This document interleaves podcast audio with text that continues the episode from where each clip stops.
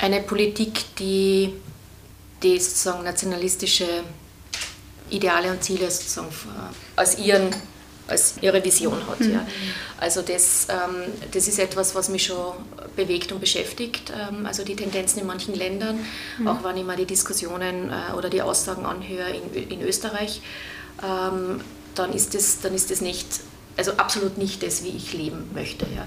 Also ich ich finde, ähm, wir haben als Politik die Verantwortung, sozusagen die Vielfalt des Lebens zu ermöglichen, allen Menschen ein gutes, ein gutes Leben, jetzt sage ich es einmal so platt, ja. aber äh, zu ermöglichen und, und uns nicht anzumaßen, sozusagen, wie wer zu leben hat. Also das finde ich absolut anmaßend in einer, in einer politischen Arbeit. Und was ich, also was auch niemals ähm, passieren darf, ist, sagen, die Zukunft aus den Augen zu verlieren. Ja? Also das, was wir teilweise bei politischen Entscheidungen jetzt sehen, die werden getroffen, ohne auf die Zukunft der Leute zu achten, ohne auf die Lebensgrundlagen der jungen Menschen. Also Fridays for Futures zeigt uns auf, was für Angst und Panik die teilweise auch haben. Ja?